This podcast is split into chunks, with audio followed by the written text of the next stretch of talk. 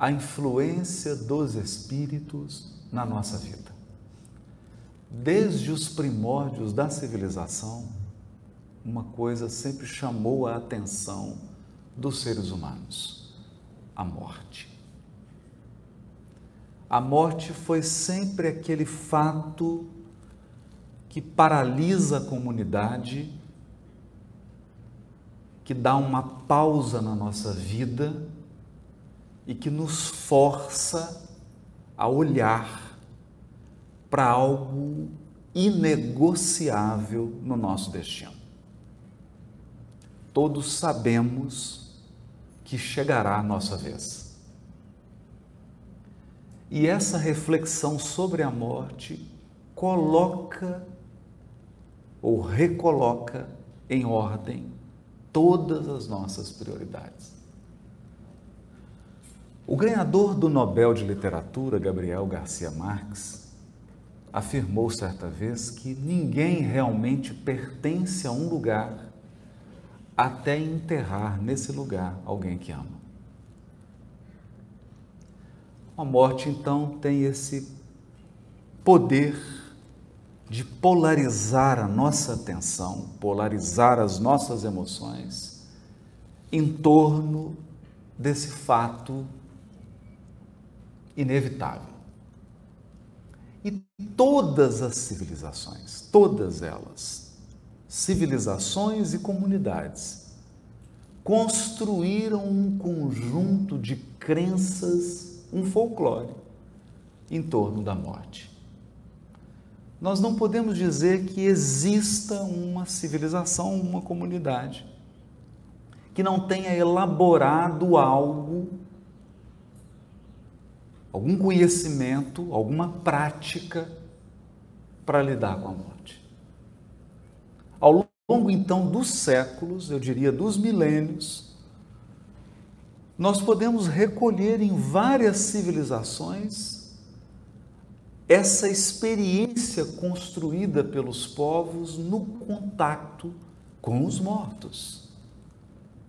No Egito, por exemplo, havia uma prática intensa de diálogo mesmo com os mortos. Mas nós também podemos nos lembrar da Grécia, com seus oráculos. Sempre algumas pessoas que detinham certas faculdades, faculdade de entrar em contato com aqueles que atravessaram as portas da morte. Mas o que ocorreu no século XIX foi algo diferente. Não porque esse homem tenha criado ou tenha descoberto informações tão originais assim. O que torna Allan Kardec especial, o que o torna incomparável, é o método é a maneira com a qual ele lidou com as questões espirituais, não propriamente com o que ele descobriu. Ele mesmo irá escrever na revista Espírita várias vezes: o Espiritismo está na natureza. O Espiritismo está na natureza. Muitas vezes nós nos equivocamos pensando que o Espiritismo é um movimento religioso ou humano. O movimento religioso ou humano é o movimento espírita. O Espiritismo é um conjunto de princípios, leis e conhecimentos a respeito do mundo espiritual, dos espíritos e da relação de ambos com o mundo material. Esse conjunto de princípios e de leis não é um privilégio do movimento espírita. Não é um privilégio de espíritas. É por esta razão que Hollywood já produziu grandes filmes retratando a vida espiritual com um grau de precisão, com um grau de sensibilidade capaz de impressionar a todos nós. Quem não se lembra do filme Os Outros? Quem não se lembra do filme O Sexto Sentido? É tão surpreendente a precisão com que o mundo espiritual é retratado nesses filmes? Ou, aqui eu vou denunciar a minha idade, Ghost. Falo isso assim para os meus filhos, Ghost, que filme? Não sabe nem que filme é. Então, se você entendeu que filme é esse, bom, a gente já não está tão novinho assim, né? Mas o filme Ghost provocou uma verdadeira comoção no mundo. Porque ele retratava de, de maneira muito sensível, mas ao mesmo tempo muito precisa a realidade do mundo espiritual. E as relações dos espíritos desencarnados com os espíritos encarnados. É por isso que Kardec afirma, e ele afirma diversas vezes Kardec afirma dezenas de vezes que o Espiritismo está na natureza e que muitos povos acessaram essas leis, acessaram esses conhecimentos. Ele chega a escrever, por exemplo, na Revista Espírita de 1857. Naquela época havia sido publicado um estudo muito impressionante sobre a cultura dos druidas. E aquilo naturalmente chamou a atenção de Allan Kardec, porque ele havia recebido uma informação do mundo espiritual que em uma encarnação anterior ele fora um sacerdote druida. E ele então compra o livro, lê o livro e escreve uma comparação. Isso é brilhante. Uma comparação entre o ensino e a doutrina dos druidas e o ensino dos espíritos que ele havia acabado de publicar ou coordenar em O Livro dos Espíritos. É interessante isso porque depois de Kardec a gente não vê muito isso sendo feito. A gente não encontra publicações comparando outras abordagens, outras civilizações, outras crenças com o ensino dos espíritos, ao menos com o grau de bom senso, de propriedade, como fez Allan Kardec. Então é importante dizer isso. É muito importante dizer isso. Porque senão nós, espíritas, ficamos com uma sensação de que somos assim os únicos que têm acesso a esse conjunto de conhecimentos. Isso não é verdade. Isso está longe de ser verdadeiro. Mas uma coisa precisa ser destacada, e aqui nós retomamos esse ponto: a metodologia. O método. O que distinguiu Kardec foi o método. Pela primeira vez, alguém investiga o mundo espiritual sem se deixar ser aprisionado sem ser aprisionado por dois problemas: pelo misticismo e pela linguagem prolixa. Misticismo e linguagem prolixa. Misticismo no sentido não positivo. Não estou falando da tradição mística dos povos. Estou falando do misticismo como a fé cega a fé irrefletida, aquela fé que aceita qualquer coisa, qualquer coisa, sem reflexão, sem pensar, sem meditar. Allan Kardec não faz isso. Ele está sempre experimentando, perguntando, indagando investigando para que ele não seja traído pela imaginação fértil.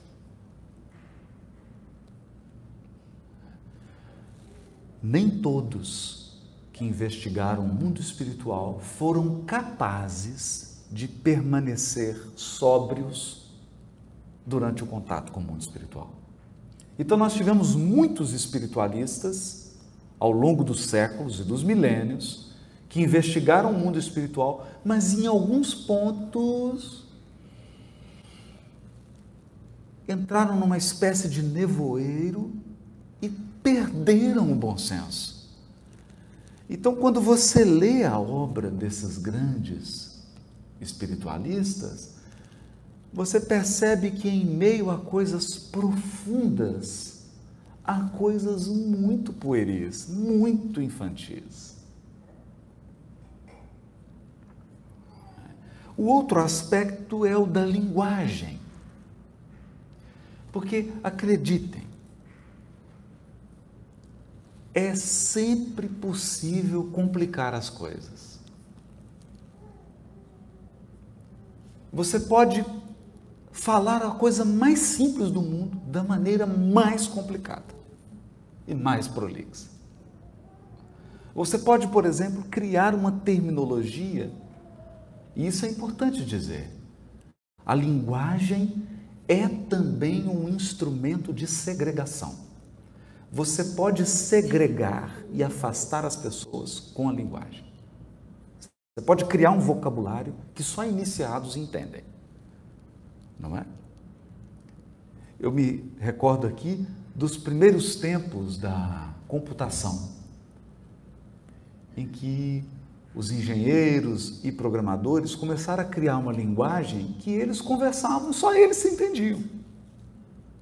Um leigo não conseguia compreender aquilo, não é? É um caso, eu não sei aqui no, nos Estados Unidos, mas, por exemplo, no Brasil, quando o médico vai dar um diagnóstico assim, que não é muito bom, ele geralmente usa uma linguagem para você não entender. Ele fala assim, doutor, o que, que deu no exame? Esse exame deu um... Aí começa a usar uma terminologia, você balança a cabeça assim e fala, Entendi, mas assim, e o que, que eu tenho? E o que, que eu tenho? É grave. Então a, a linguagem é feita para que não seja compreendida. Esse é um outro problema que Kardec elimina na codificação. Ele já começa dizendo assim: eu não quero problemas com a linguagem. Espiritualismo é uma palavra muito ampla, que pode abrigar várias concepções. E ele elogia, nós não estamos combatendo o espiritualismo. Porque os espiritualistas creem que algo sobrevive ao corpo físico. Mas o que vai nesse livro o que vocês vão ler nesse livro, que era o livro dos Espíritos, é algo mais específico. E por isso eu vou criar um nome novo, uma palavra nova. A palavra Espiritismo.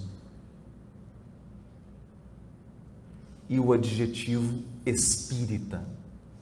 O adjetivo espírita no livro dos Espíritos não tem nada a ver com movimento espírita, mas com tudo aquilo que é relativo aos espíritos. É tanto que você pode ver no livro dos Espíritos, o mundo espírita. Porque o mundo espírita, é engraçado isso, porque uma vez eu mostrei para um colega, ele falou assim, o mundo espírita aparecendo na revista Caras. É o que? É alguma coisa assim do os eventos espíritas, os acontecimentos, quem são as pessoas mais importantes? Não, o mundo espírita. Não, falei para ele, o mundo espírita é o mundo dos espíritos. Dos espíritos é espírita, na terminologia de Kardec. Olha que interessante. Relativo aos espíritos. É? A vida espírita, ou seja, a vida dos espíritos no mundo espiritual. Ele cria uma terminologia, ele já começa na introdução tratando uma palavra que é difícil, a palavra alma. A palavra alma tem 4.569 significados ou mais. Tem gente que usa alma para tudo, não é? Agora, por exemplo, os chefes, né? Eu gosto muito do Masterchef, né? Principalmente aqui dos Estados Unidos. Né? Então, você não pegou a alma da coisa, né? Então você tem a alma até da culinária. A alma é uma palavra. E ali, Kardec falou assim: olha, eu sei que tem vários sentidos, mas a palavra alma aqui no livro dos Espíritos nós vamos usar num único sentido. Olha que interessante isso. Alma, nesse livro, significa o Espírito encarnado.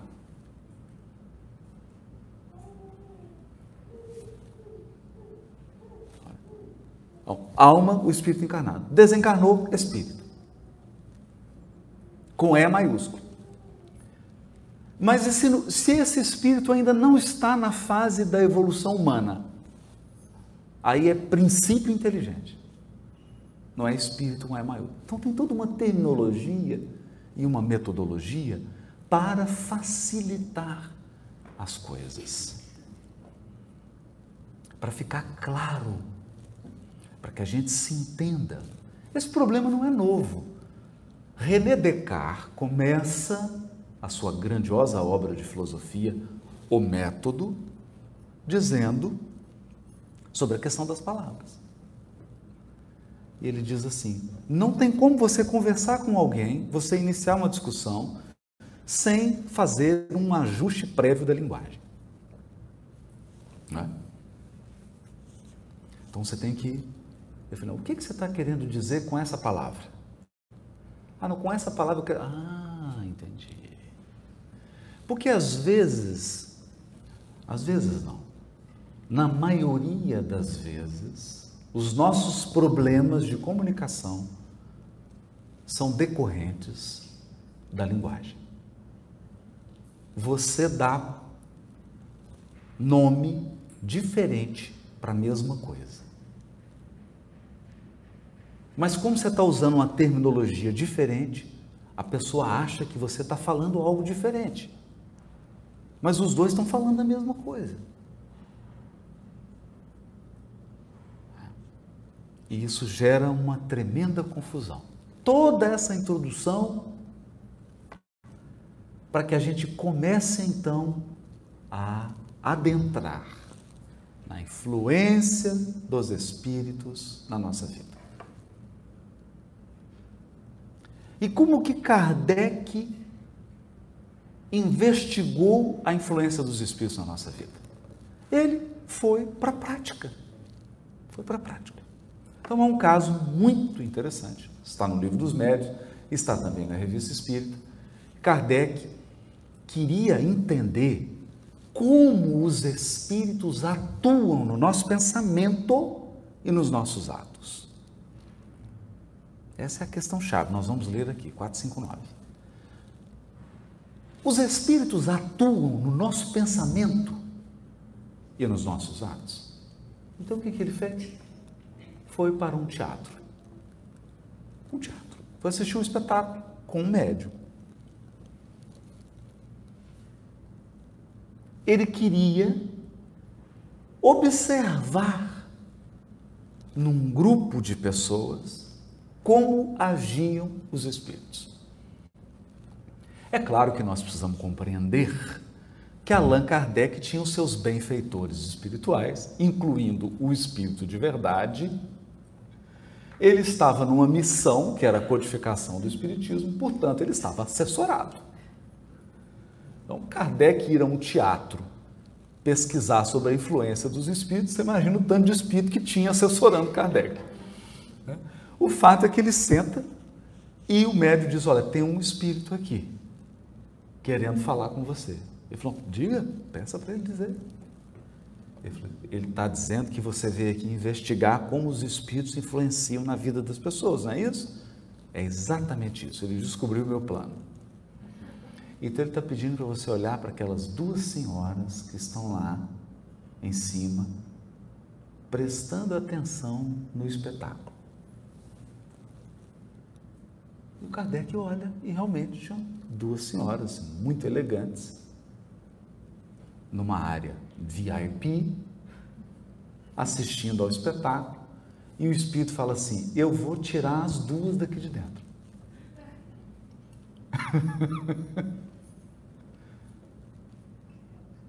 Eu vou lá agora, vou falar uma coisa com ela e elas vão se retirar. Pode ficar tranquilo que elas voltam. Vou tirá-las daqui de dentro só para te mostrar.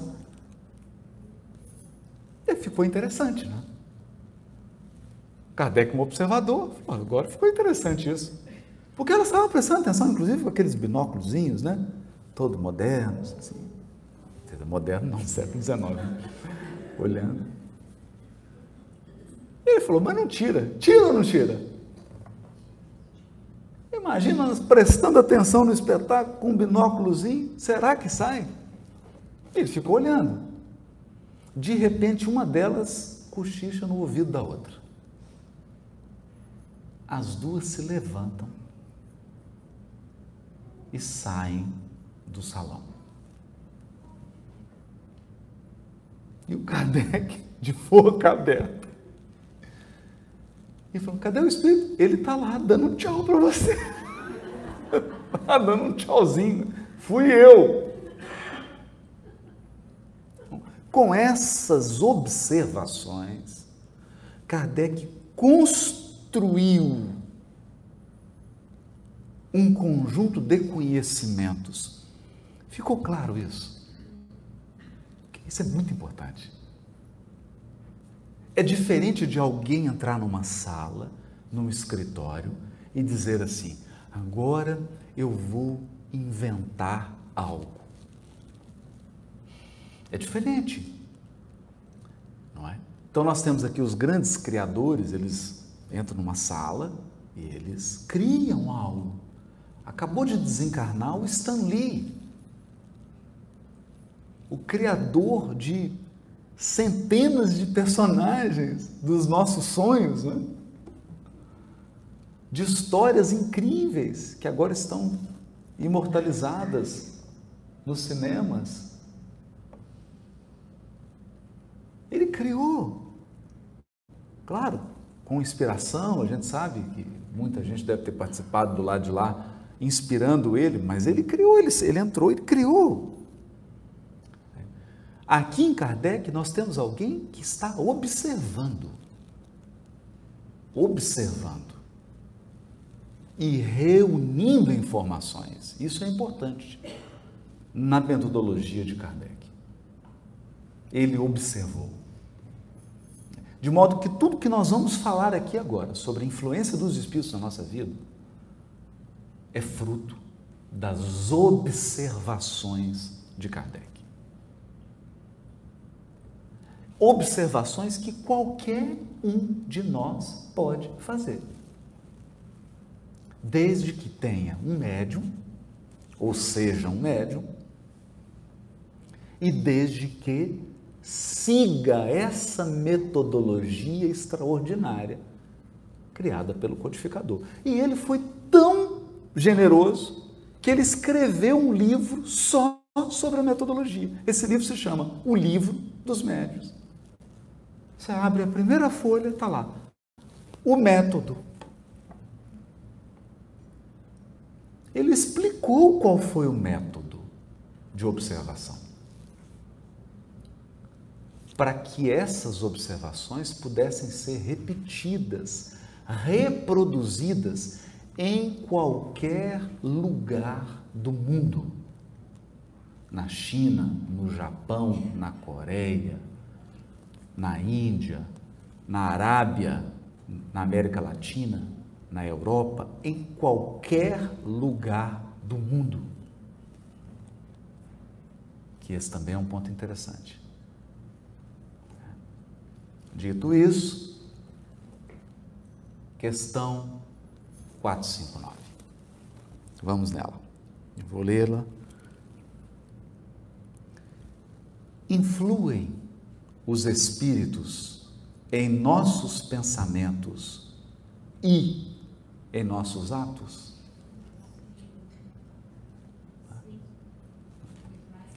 É, exatamente, já todo mundo já está sabendo a resposta de, de cor. Mas eu queria antes destacar a genialidade da pergunta.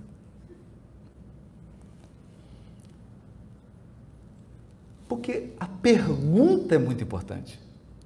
A pergunta é o receptáculo. A pergunta é a vasilha. Então, você pode chegar diante do oceano com uma xícara. E aí você recolhe do oceano uma xícara. E eu posso chegar no oceano com um balde, um galão enorme. A pergunta em si é extraordinária. Porque ele não diz assim, os espíritos influem na nossa vida? Não. Não é isso. Ele diz assim: influem os espíritos em nossos pensamentos e em nossos atos. Pensamentos e atos. Então aqui é como se ele separasse dois elementos do ser humano: o que nós pensamos e como nós agimos. Aqui em Atos tem atitudes, palavras e as ações propriamente ditas. É? E a resposta é genial. Olha aqui. Muito mais do que imaginais.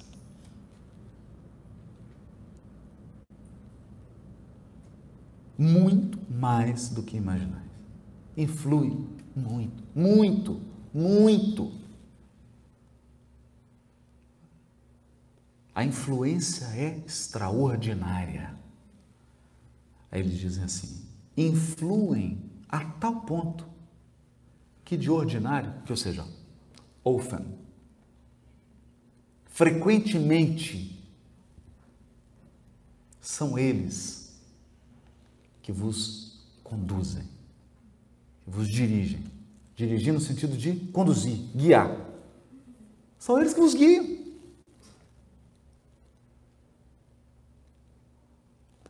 Tamanha é a influência. Mas, vejam, não há nada de mágico na resposta. Não há nada de mágico na resposta. Todos aqui possivelmente já possivelmente já vivemos a experiência de ter chegado um momento na vida em que você estava numa encruzilhada e você não sabia o que fazer. Você estava em dúvida. Você não sabia qual rumo tomar. E então você conversou com alguém. Entrou em contato com alguém. E o fato de entrar em contato com o pensamento, com as ideias, com a experiência desse alguém, a influência foi decisiva no rumo que você tomou.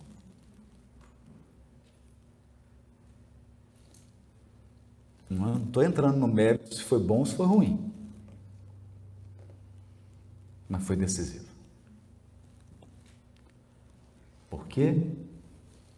Porque nós, seres humanos, agimos, nos movimentamos de acordo com o nosso horizonte.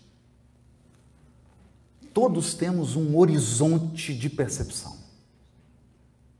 E a maneira como você compreende determinada pessoa, a maneira como você enxerga determinada pessoa, a maneira como você encara, enxerga determinada situação, vai influenciar decisivamente em como você lida com isso.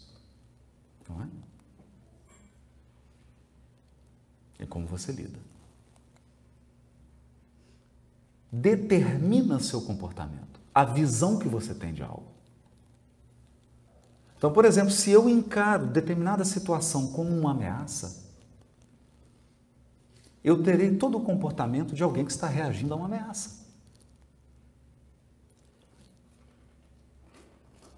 Por outro lado, se eu encaro essa pessoa ou essa situação como algo normal, corriqueiro, a minha reação será normal, corriqueira. Nós temos até agora, conversava com a Kenny sobre isso, um autor norte-americano, tem um livro extraordinário, chama-se Comunicação Não Violenta. Não, no Violent Communication. Nos ensinando a, a estabelecer um processo de comunicação não violenta. Então você, você reinterpreta a situação, a pessoa, o desafio que você está enfrentando, o problema, e você aborda de uma maneira não violenta, de uma maneira mais empática, mais empatia. E aí a sua comunicação se torna mais eficiente, mais eficaz. É uma mudança. Simplesmente porque você encarou o fato de maneira diferente. E aqui vem a grande influência dos espíritos na nossa vida. Os espíritos, eu vou repetir isso devagar. Os espíritos pensam conosco. Você não está pensando sozinho.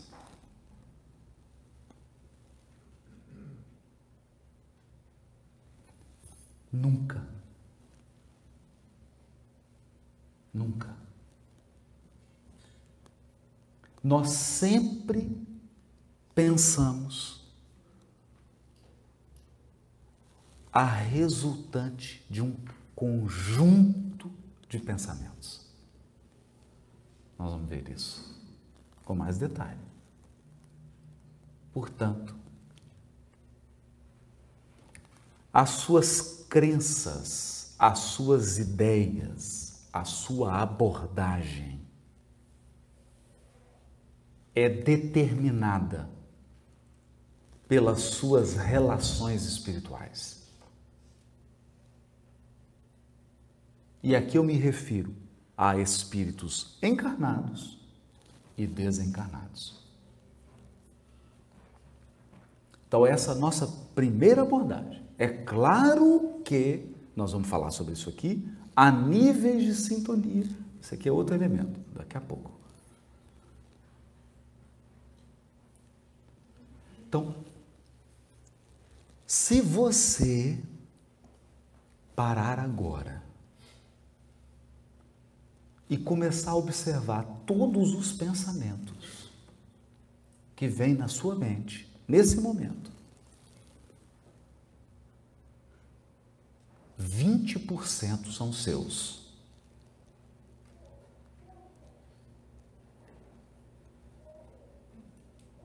E como que você lida com isso? Então eu vou repetir aqui uma história que está no livro de uma mística, mística agora no sentido positivo. Uma grande espiritualista da tradição católica, Teresa de Ávila, ou Santa Teresa de Ávila, que escreveu uma obra chamada O Castelo Interior. Eu até falei disso na palestra sobre conhecer a si mesmo que nós fizemos lá em Boston. A Teresa de Ávila compara, já naquela época, em século XVII, ela compara a alma humana, o psiquismo humano, não usava a palavra psiquismo, né? A palavra alma, o interior do ser humano, a um castelo. Então, se você fechar os olhos agora e pensar em você, você é um castelo. Só que é um castelo medieval. Nessa imagem que Teresa de Ávila criou. Porque, claro, ela vivia, via aqueles castelos. Criou uma imagem com base naquilo que era da sua sociedade. E o que, que tinha então nos castelos da época? Os castelos eram rodeados por um lago, cheios de crocodilo e outros animais. Por quê? Você não queria ninguém invadindo o seu castelo. E havia então uma passagem que dava acesso à porta principal do castelo. Então, se alguém quisesse entrar no castelo, naturalmente sem ser o almoço dos crocodilos, precisava passar por aquele acesso. E em meio aos crocodilos tinham cobras e outros animais peçonhentos. E aí Teresa de Ávila nos estimula a imaginar, imaginar uma série de animais. Há pessoas que têm mais animais do que o castelo propriamente dito, ao redor. Então ela diz que para entrar nesse castelo nós temos que passar por essa parte que são os animais. E esses animais ela vai dizer que são os nossos medos as nossas emoções violentas, os nossos desejos incontroláveis e inconfessáveis, a nossa parte inferior, aquilo que é bruto em nós, a nossa sombra a parte ainda animalizada do nosso espírito.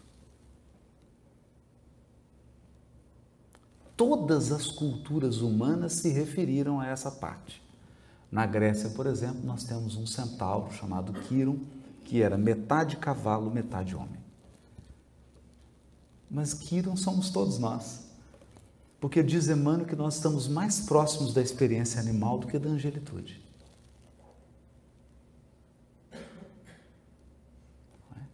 Então nós temos uma parte bruta, bruta. É como se tivéssemos um Fred Flintstone e família morando dentro de nós, com seus dinossauros e com seu mundo primitivo. Mas tão logo você consiga ultrapassar isso, e são poucas pessoas que conseguem, porque a maioria de nós está aqui no trânsito de Los Angeles horário de rush, nessa vida agitada, WhatsApp, Instagram, não é? Notícias da política, da economia. Então, a maioria das pessoas vivem entre os seus crocodilos, as suas serpentes, seus animais.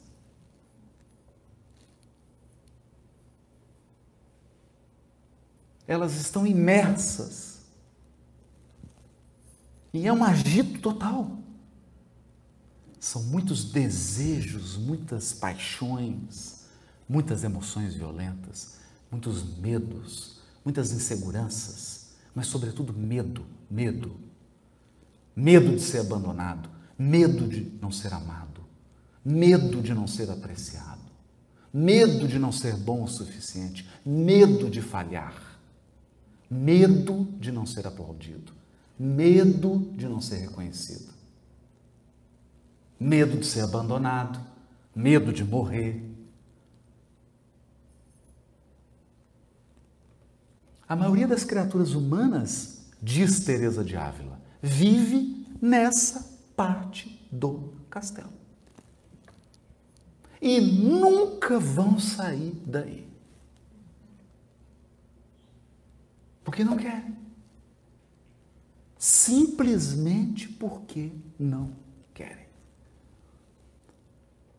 E você dirá assim: mas como é que uma pessoa pode viver uma encarnação inteira só com seus medos? Isso me lembra aquela história de uma pessoa que passou com um carro, parou num posto Chevron. Estou mudando o exemplo aqui. Saiu do carro, foi abastecer, tinha um cachorro uivando de dor. Enquanto ele abastecia, o cachorro uivava, uivava, e ele falou: Meu Deus, que coisa insuportável. Foi dando uma angústia. E aí ele per perguntou assim para alguém que estava: Mas esse cachorro é de alguém? Eu falei assim: O cachorro é do dono. Falou, o que, que esse cachorro está uivando? Ele está uivando porque está de, deitado em cima de um prego. Não é possível. Por que, que ele não levanta? Porque está doendo o suficiente pelo uivar, mas não está doendo o suficiente para ele levantar. Então a maioria das pessoas vivem entre os seus medos, suas angústias, suas paixões, seus desejos, porque não está doendo o suficiente para ela sair dessa zona.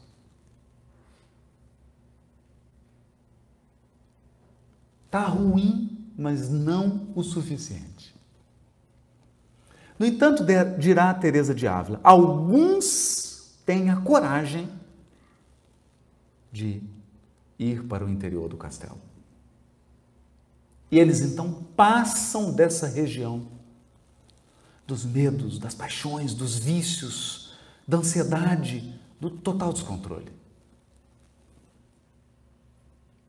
Isso não significa que eles não têm mais medo. Isso não significa que eles não têm mais desejo. Não significa que eles não têm vício. Significa que agora eles sabem que têm isso e agora eles têm controle sobre isso. Eu tenho medo, eu tenho medo de ser abandonado, mas agora eu tenho controle sobre isso.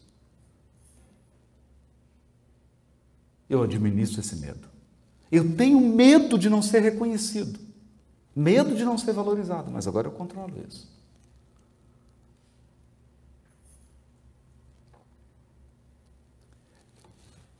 E ela diz então que essa pessoa vai se autoconhecendo, vai tendo um conhecimento de si mesma tão grande e tão intenso que ela vai se tornando alguém mais sereno.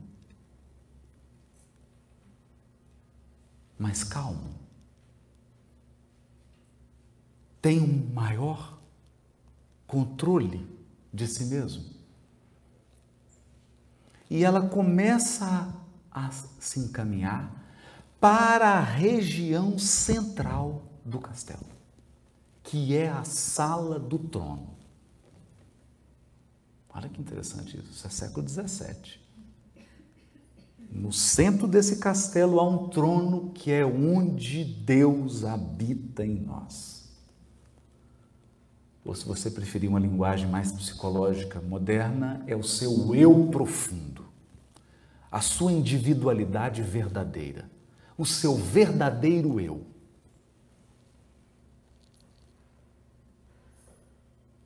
Eu peço permissão para acrescentar um detalhezinho nesse castelo de Teresa de Ávila. Ela não vai achar ruim. Tem certeza que não. Eu vou fazer assim um um adendo. Depois que você passa pelas cobras, crocodilos, pelos medos por esses animais, eu diria que você começa a encontrar pessoas nessas várias salas concêntricas do castelo. Essas pessoas que você começa a encontrar são você mesmo.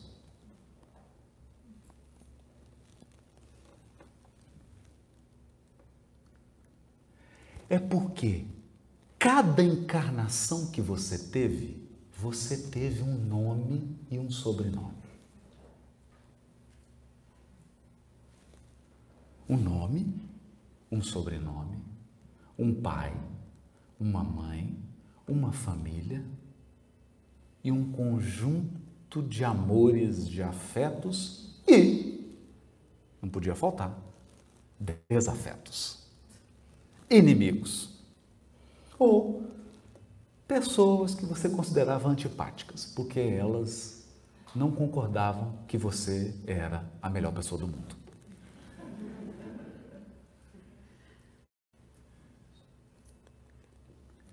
Só que essa pessoa que você foi, ela não tinha só nome, sobrenome e família. Ela tinha um corpo. Masculino ou feminino, não importa. E ela morava num país. E falava uma língua. E comia um tipo de comida. E tinha um tipo de vida.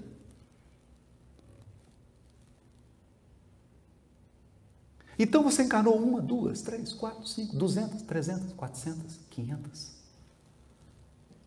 seiscentas. Vou parar por aqui. Aliás, eu vou parar em duzentos. Só para simplificar. Então, tem 200 pessoas dentro de você agora.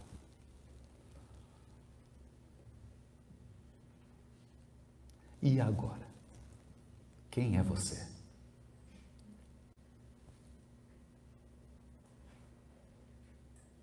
Quem é você? Você é o você de hoje? Ou você é algumas dessas duzentas? Tá dando para entender ou tá muito complicado? Eu vou complicar um pouquinho mais. Pode? Dessas duzentas, e eu estou simplificando, hein? Porque senão você vai sair daqui achando, assim, ah, eu tive só 200 encarnações. Que nada. Mas eu não quero complicar muito. 200 já vai te dar todo o trabalho que você puder imaginar. Essas 200 pessoas que você foi já viveu em diversos lugares, em várias regiões da Terra, ou até fora dela. Você não gosta de todas elas de igual modo. tem os seus preferidinhos.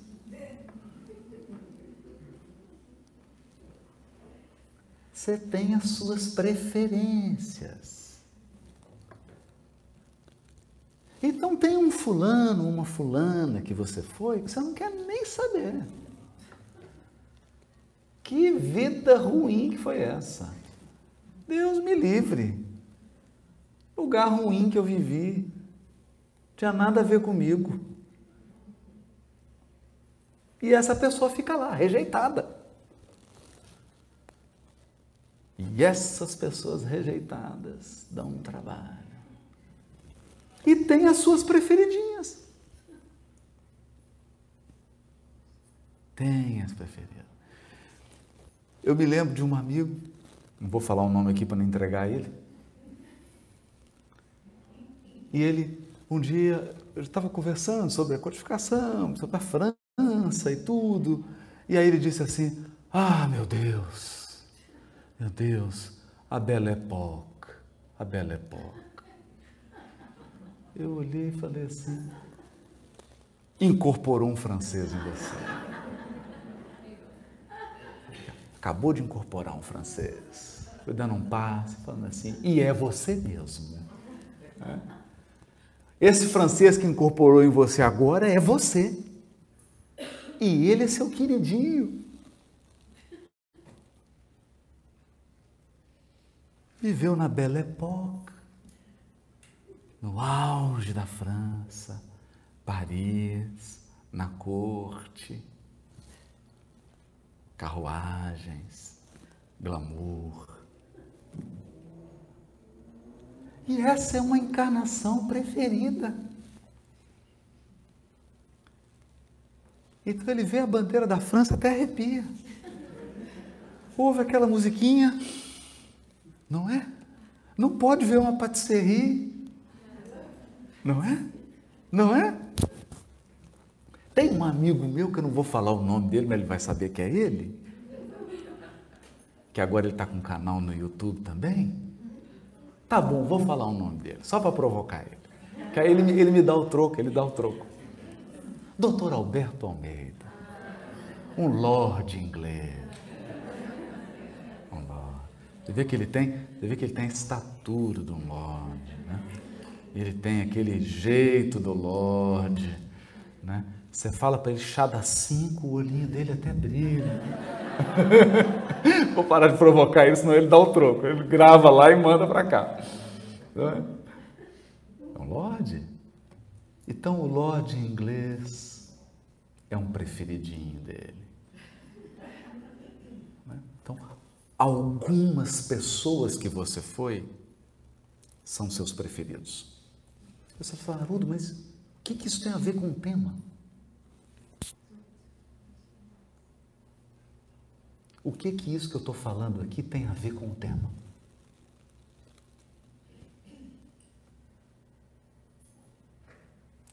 Você acha que os espíritos influenciam na sua vida como? Colocando na sua cabeça um pensamento que você não gosta de ter?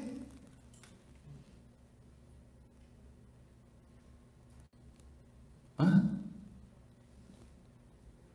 Como é que os espíritos influenciam na sua vida? Eles olham para você porque viveram com você na bela época. Chegam aqui, já tem, cria sintonia. E você sem perceber, sem perceber, em Los Angeles, está se comportando como alguém da França do século XVIII.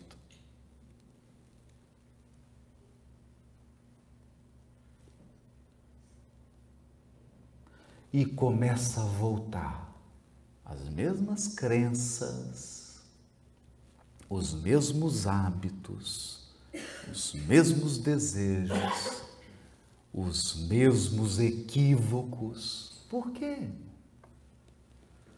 Porque os espíritos só fizeram uma coisa: sopraram a brasa que está acesa dentro de você.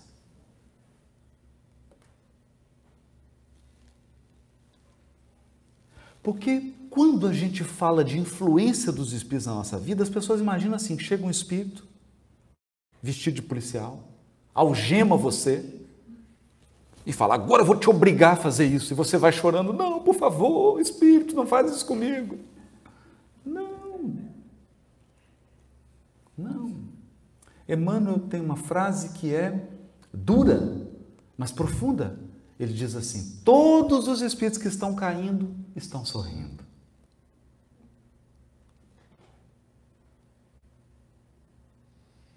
Toda vez que você estiver estragando a sua encarnação, você está sorrindo. E toda vez que você estiver redimindo e purificando, você está chorando. Em sentido figurado, claro. É uma metáfora. Porque é o esforço. Vocês já viram algum alpinista sorrindo, fazendo selfie? Né? Está lá quase chegando no auge da montanha e. Não, o sujeito está.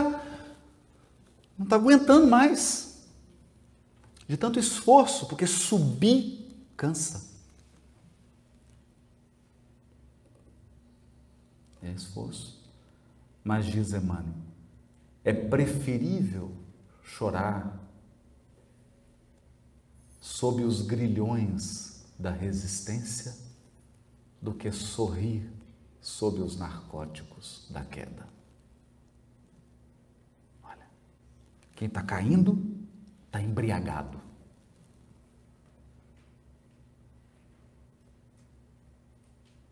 Não percebe? Quem está subindo está carregando as algemas que ele mesmo construiu. Então eu diria que depois que você passa por esses animais, medos, angústias, ansiedades, você começa a encontrar essas pessoas. Gente, é muito difícil. Porque tem porque é você. E você vai encontrar essas pessoas, por algumas você vai passar. Não quero nem te ver. Detesto essa vida minha que eu fui. Quero nem lembrar. Mas tem outros você vai ficar assim. Oh, vida boa que eu tive, meu Deus. Foi tão bom.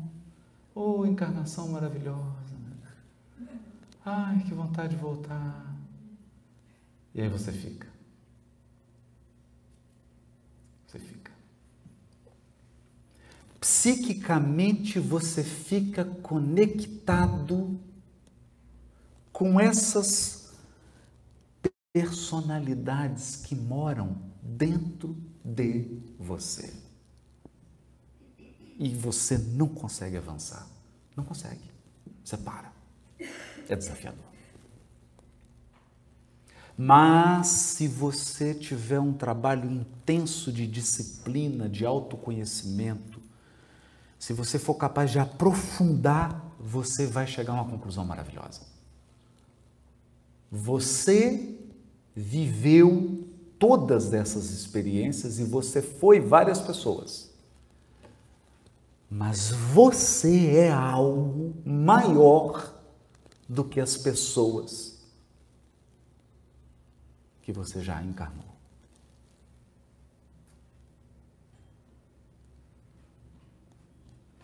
O seu eu verdadeiro é maior que isso tudo.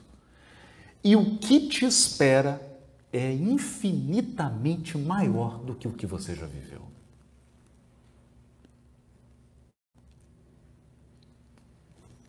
Muito maior.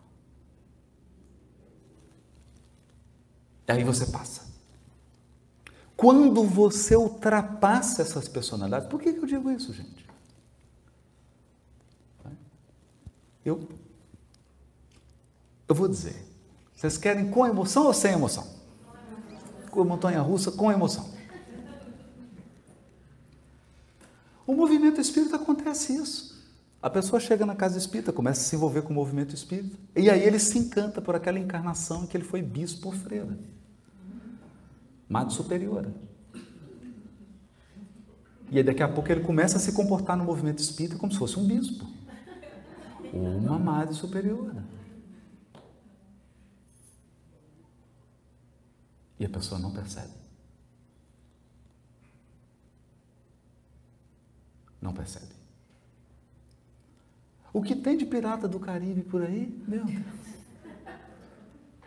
Não é? A pessoa não se dá conta. Mas se você tem disciplina, se você realmente se dispõe a fazer a ascensão espiritual em profundidade, você entra então num setor que antecede a sala do trono.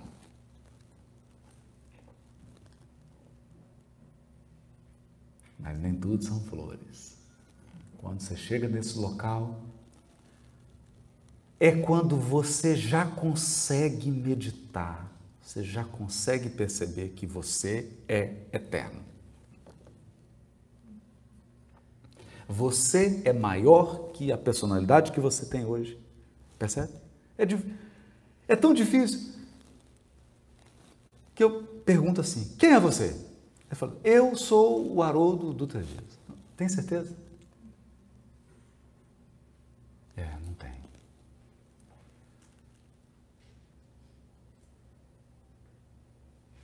Você é brasileiro? Eu acho que eu sou grego.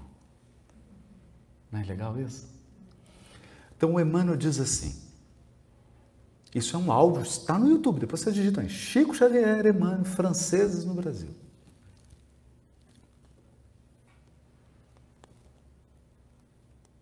E o Chico, o Chico, a vozinha dele, é ele, dizendo: Emmanuel nos diz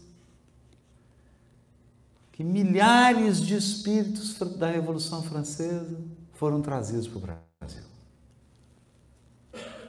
Embora na certidão de nascimento deles estejam brasileiros, psicologicamente eles são franceses.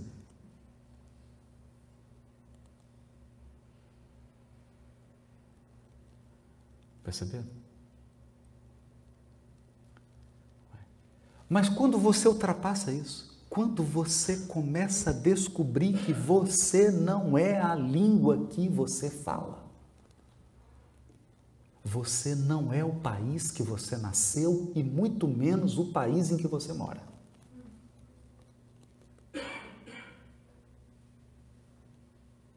Você não é o corpo masculino ou feminino que você tem. Não é. Você começa a entrar em contato com a sua verdadeira individualidade, a sua individualidade imortal. Nessa hora, você começa a experimentar uma paz, uma confiança e uma harmonia. Nessa hora, quando você começa a concentrar, surge a louca da casa. A maluca do castelo.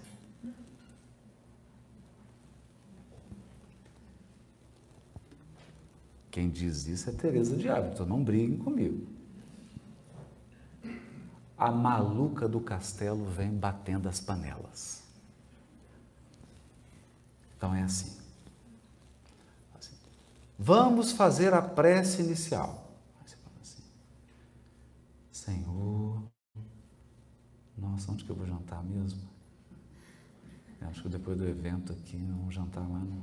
É a louca batendo a panela. Aí você concentra, eu vou fazer uma meditação aqui de um minuto. Um minuto. Então, ai, tem que pagar aquela conta amanhã. A louca da panela não deixa você concentrar.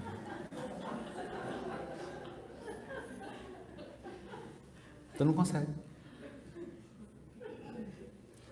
E ela ficou com a panela assim, ó, só esperando você concentrar. E enquanto você está conversando, olhando WhatsApp, Facebook, ela está ótima. Ela está com as panelas tudo guardadas, te acompanhando, sorrindo. Tá. A hora que você fala, vou fazer uma prece, vou concentrar, ela começa, pá, pá, pá, parece o, o Olodum.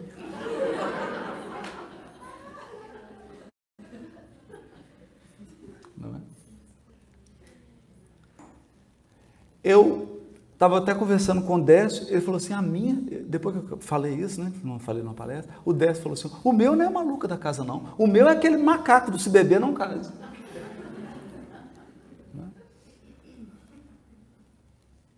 É uma loucura. Uma loucura. É aqui que está a mais profunda influência que os espíritos têm na sua vida e na minha vida. Por quê? Porque, bom, a não ser que tenha algum iniciado, vai que tem um Dalai Lama aqui na plateia, né? Mas falando por mim, a gente não consegue entrar num estado de concentração que você tenha um pensamento só. Não consegue. Experimenta. 10 segundos. 10 segundos. Vou pensar naquela saída. Exit. Exit, exit. Olha, olha, tem água. Tem água. Já acabou, já acabou. Já acabou. Então você está concentrando aqui na porta e o Espírito fala, tem água. Opa, água. O que, eu estava pensando mesmo?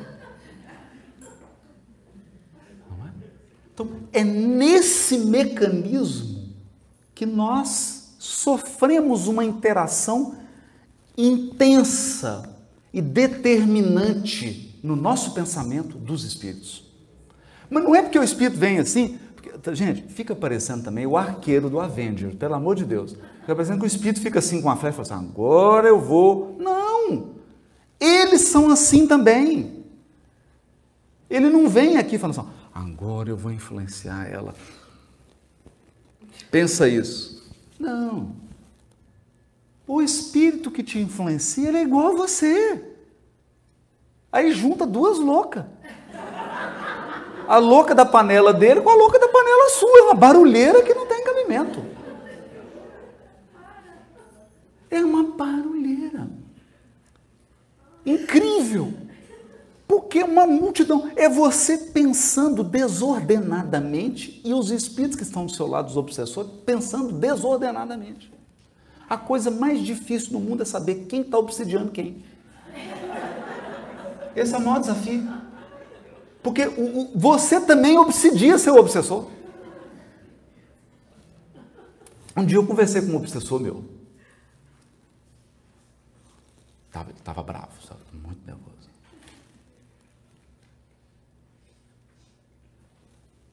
Ele chegou e falou assim: Eu te acompanho cada minuto da sua vida. Eu falei: Não, eu que te prendo em cada minuto. Você não vai sair de perto de mim. Não, não, eu que não, eu que te prendo. Não, sou eu que te. Não, não, não. Você está proibido de sair perto de mim. E agora você vai ter que ouvir todas as minhas palestras. Todas, do princípio ao fim. Vai ter que fazer as atividades. Aí ele foi desanimando. É claro que eu não falei assim, né? Falei com Antônio. Depois de 15 minutos de conversa. Não é que ele chegou à conclusão que ele estava numa, numa pior? Entende? Por quê? Porque obsidiar alguém é ficar escravo desse alguém. Você fica escravo. A sua vida para e você fica seguindo a vida do outro. É uma escravidão. E geralmente por que, que eles fazem isso? Por mágoa, né? por rancor. A mágoa, o rancor os levam a querer vingar e aí ele fica te acompanhando para poder vingar. Mas fazendo isso, acabou a vida dele, porque ele só faz isso na vida, não tem mais vida. Eu perceberam como é que é intricado isso? Como é que é complicado? E é assim que funciona. Então, antes da gente dar uma parada para o intervalo, né? já chegou o momento, eu vou contar um caso aqui. O grupo era o Meimei, grupo Meimei em Pedro Leopoldo, Francisco Cândido Xavier. Lá foi recebido os livros Vozes do Grande Além e Instruções Psicofônicas. O médium de psicofonia era o Chico e tinha outros médios, mas o livro registra as psicofonias de Chico Xavier. Quem dirigia a reunião mediúnica era Arnaldo Rocha. Então os espíritos chegaram na reunião, estava todo mundo em silêncio, todo mundo em prece. Aí o espírito chega e diz assim: Meus amigos e amigas, está um barulho ensurdecedor nessa sala.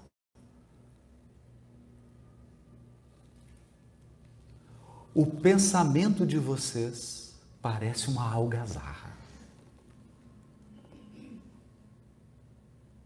E nós precisamos que vocês se concentrem e façam um silêncio mental,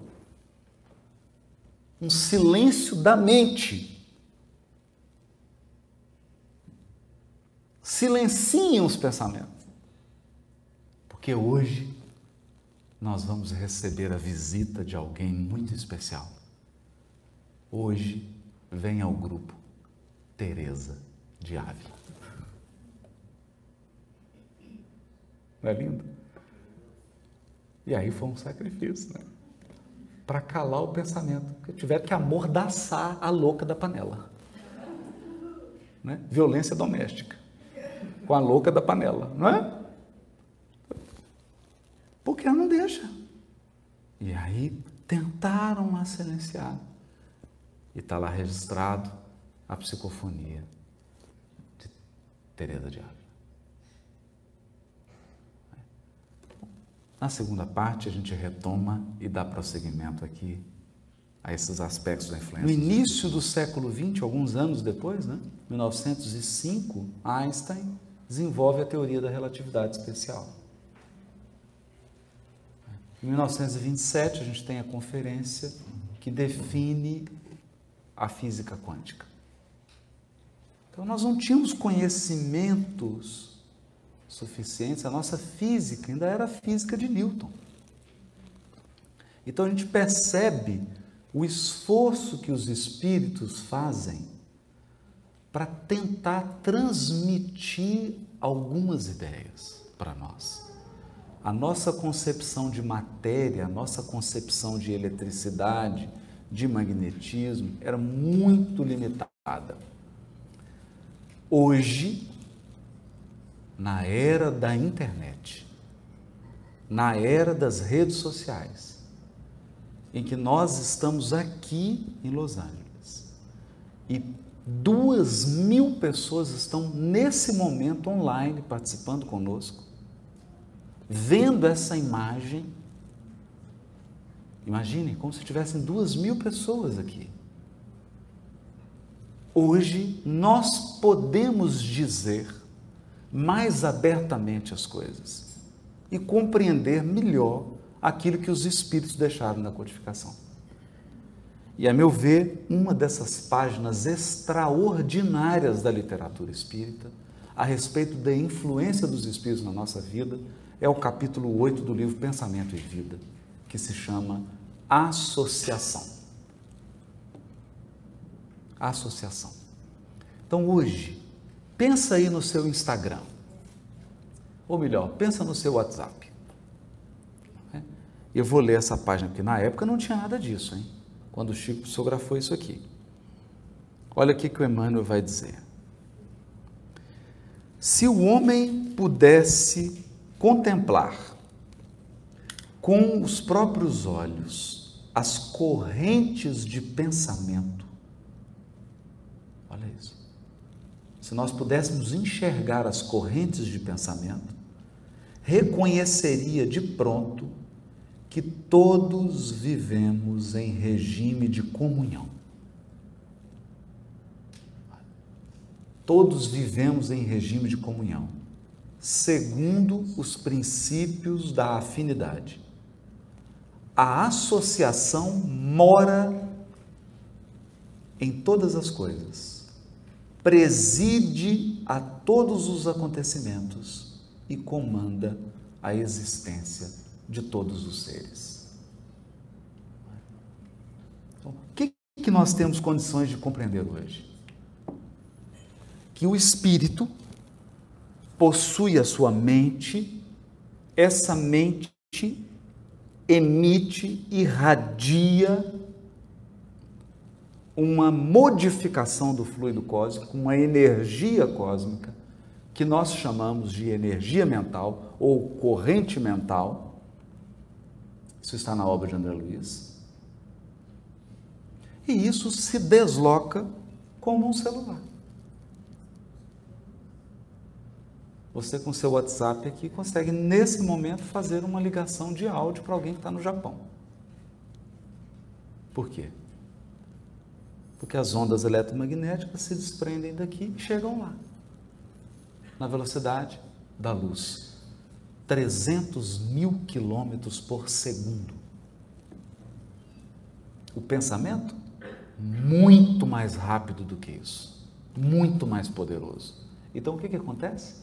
Se nós tivéssemos a visão dos Espíritos, nós veríamos nesse momento da aura de cada um de nós aqui desprendendo-se fios sutis que nos ligam a outros seres. encarnados e desencarnados. Então, essa ideia de que tem que estar um espírito aqui do seu lado, falando alguma coisa no seu ouvido, gente, está ultrapassada essa ideia.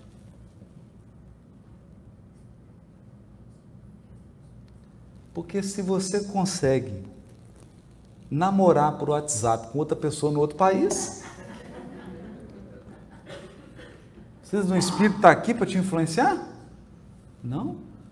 Então, nossa mente está conectada, conexões impressionantes. Como que eu poderia traduzir isso em imagem? O filme X-Men. É a cena em que o professor Xavier entra naquele, naquela sala dele, não é? E com a mente dele ele vai conectar todos os mutantes que tem na Terra. Vocês lembram disso? No cérebro? E começam a acender-se pontos de luz. É muito interessante. Mas tem um filme que é extraordinário. Eu, eu, pelo menos assisti no Brasil, não sei como é que ele chamou aqui. Lá no Brasil foi Ela. É uma mulher que ingere uma, uma substância química, um comprimido, que amplia a capacidade mental dela. Lucy. Lucy. Lucy. Aqui, né? O nome foi, foi Lúcia. Então, e aí o que acontece? Ela começa a pensar, não é? Um raciocínio matemático, ela começa a superar. Daqui a pouco ela está falando dezenas de línguas, ela, ela começa a usar todo o potencial do cérebro. Só que chega um determinado momento que o cérebro se torna insuficiente para a capacidade mental dela. Então tem uma cena que é quando ela sai do carro e ela consegue enxergar as ondas que saem dos celulares, das, dos, de todos os aparelhos. Ela consegue enxergar as ondas eletromagnéticas que estão aqui agora cruzando esse ambiente, sem se misturarem. E aí, quem não assistiu o filme, eu vou dar o um spoiler, infelizmente. Me desculpe. Né? No final do filme, o que ela decide? Que ela não precisa mais de corpo. Eu falei, esse filme é espírita. Percebe? Nós vamos chegar nesse ponto. Nós vamos chegar num ponto da evolução espiritual que o corpo, você fala assim, meu Deus, isso aqui é uma coisa atrasada, eu vou fazer um, um upgrade de hardware aqui. Né? Esse meu iPhone 3 aqui tem que mudar para o XS. Não é? E aí você vai fazer um upgrade. Você não vai ter mais corpo físico porque ele vai ser insuficiente para a quantidade, para a profundidade das suas conexões mentais. É isso que o Emmanuel está dizendo. Então, nesse exato momento, a nossa mente está conectada. Agora, aqui tem um detalhe importante, que é o detalhe da sintonia.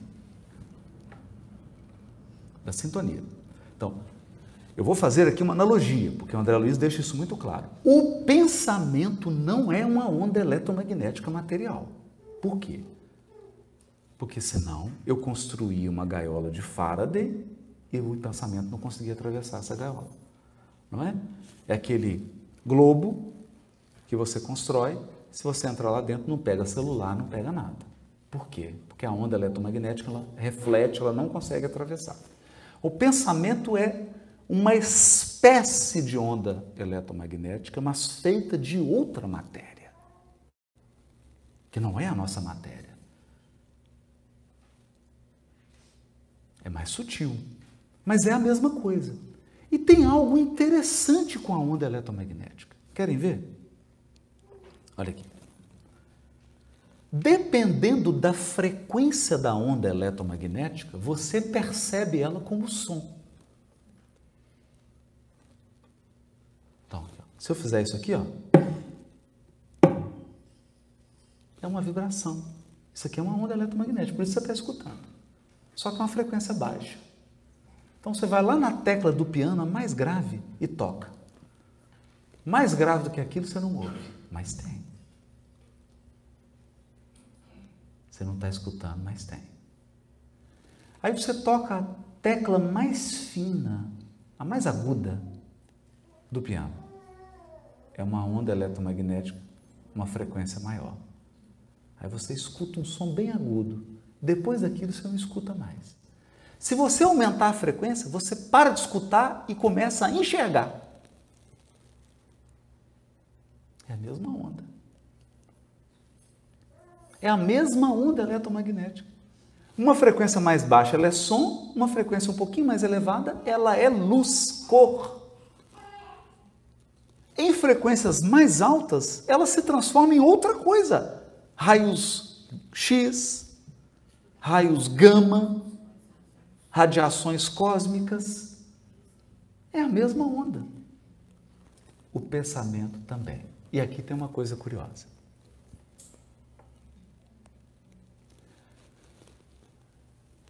Porque dependendo da frequência que você sintonizar, você vai ouvir o quê?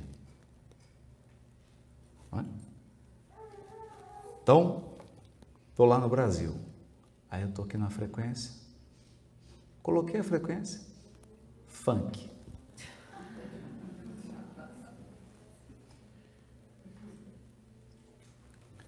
Mudei a frequência. Bossa nova.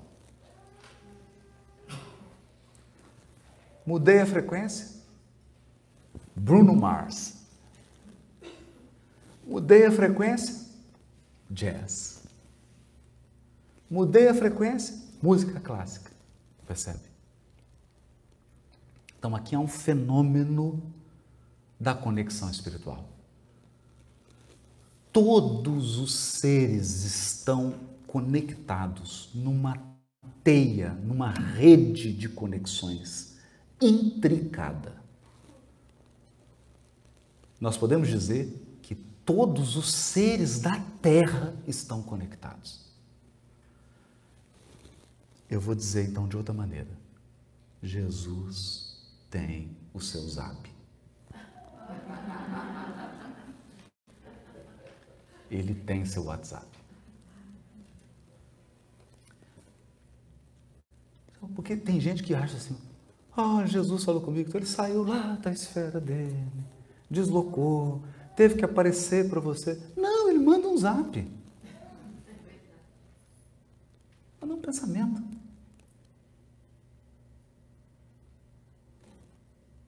E essa é a mais poderosa influência dos Espíritos sobre nós. Só que essa influência tem uma lei, ela tem regras. Qual que é a regra? A regra das faixas de sintonia. Então, eu fiquei muito bravo, muito nervoso, e eu sintonizei na frequência de todos os bravos da Terra. Pronto. É. Todos bravos. Entrei na sintonia. E um dá ideia para o outro. Aí eu fiquei triste. Fiquei triste. Eu entro na sintonia de todos os tristes. Por isso que é difícil quando você começa a vir uma tristezazinha, aí vai vindo a tristeza, é difícil sair. Porque você entra numa teia, numa sintonia com todos os tristes. Aí você tem um motivo de tristeza, o outro tem outro, daqui a pouco você tem 3 milhões de motivos para ficar triste. É o que Emmanuel vai dizer no capítulo Associação. O contrário também. O contrário também. Então, se você sintoniza numa ação do bem, num pensamento positivo, em algo positivo, você também agrega força e essa sintonia te leva a alguma coisa. Isso é tão poderoso que, isso é tão poderoso, depois vocês digitem aí. Estados Unidos, ponte que caiu com o vento. Esse é um fenômeno da física de onda eletromagnética. Toda substância, por exemplo, esse microfone aqui, ele está vibrando, ele não está parado. Essa sensação de que ele está parado é ilusória, porque está tudo vibrando aqui e ele está vibrando numa frequência. Se um outro corpo vibrar na mesma frequência desse microfone, você vai ver esse microfone fazer assim, ó. Foi o que aconteceu com a ponte. Eu me esqueci agora a cidade. Mas havia uma ponte bonitinha, começou a dar uma ventania. A ventania não, era uma ventania forte, mas nem se chega perto dos furacões que tem aqui. Era coisa pouca. Só que teve um problema. O danado do vento começou a assoviar na mesma frequência da ponte.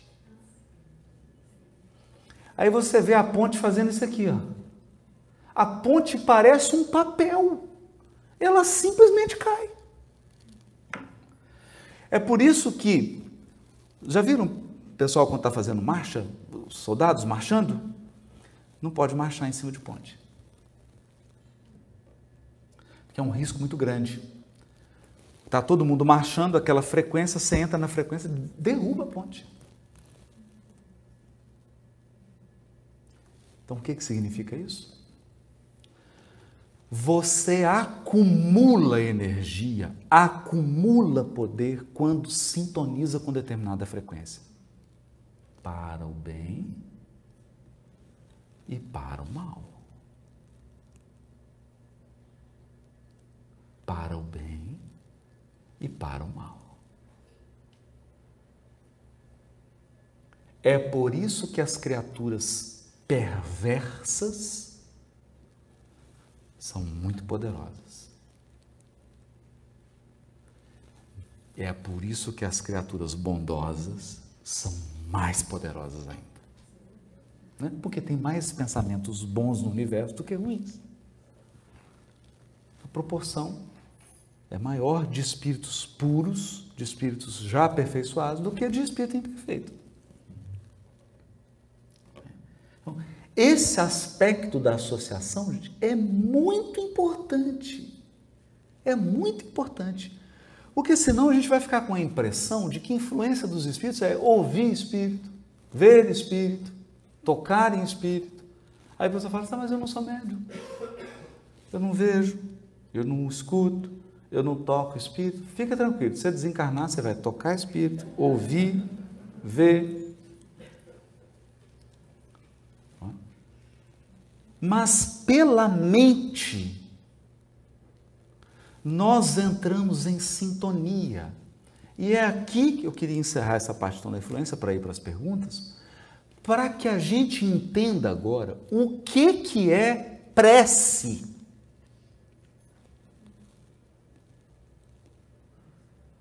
Prece é, você passou pelos crocodilos, passou para aquelas tanto de gente que mora dentro de você, passou pela louca da casa com as suas panelas. E aí você começa a vibrar na frequência em que os espíritos superiores pensam. E aí isso que eu queria, isso que eu queria destacar aqui agora para encerrar. Aí não é só ideia e inspiração que você recebe. E se fosse só ideia e inspiração, já seria bom demais. Né? Porque você está prestes a fazer uma bobagem e vem uma inspiração, você fala: Meu Deus, não vou fazer isso. Verdade, me vem uma intuição, não vou fazer. Muda. Já seria bom demais, mas não vem só isso. Vem energia e força.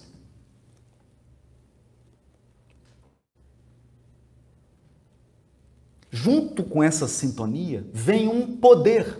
O Chico dizia assim: as pessoas que têm o hábito da oração na terra estão munidas de um poder ainda desconhecido.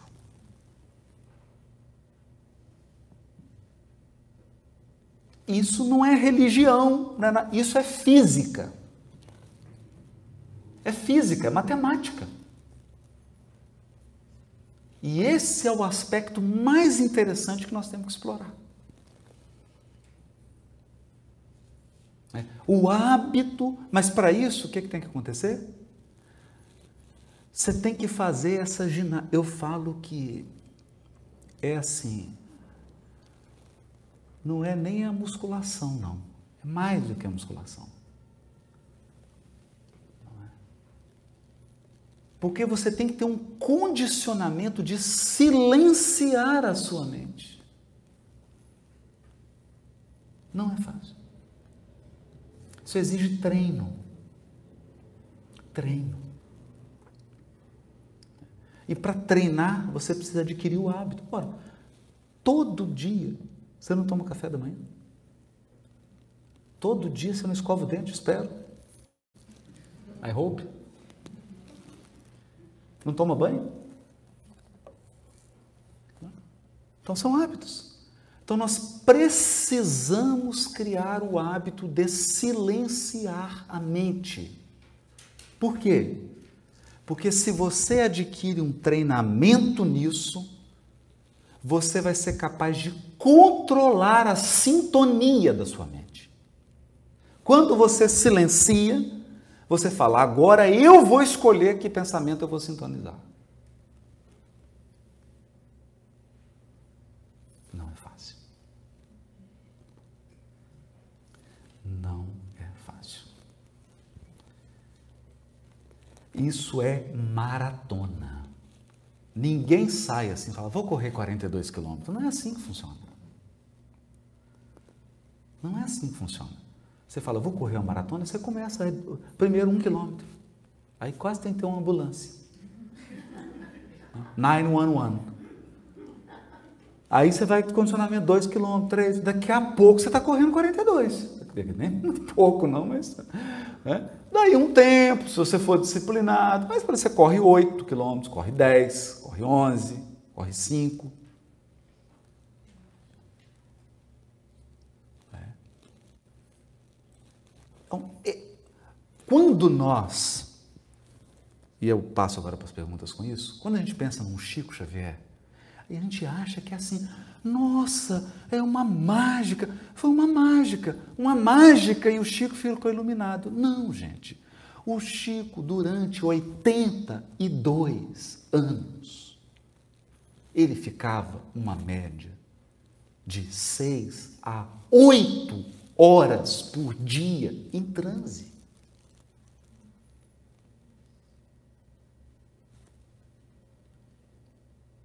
Você já imaginou o que, que é? Oito horas por dia durante 82 anos, você concentrado com a mente, com a louca quieta? A panela dela enferruja. Ela já não tem nem força de tocar mais a panela.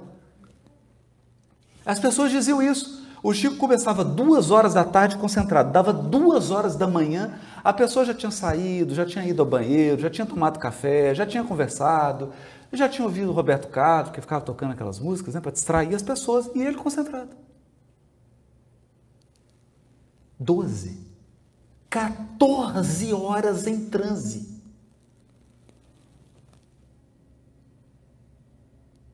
O que, que significa isso? Que nem Usain Bolt conseguia alcançá-lo. É um condicionamento mental, aí não tinha jeito. A pessoa chegava 10 metros do Chico, começava a chorar, a se emocionar. Porque aquilo era uma usina de energia.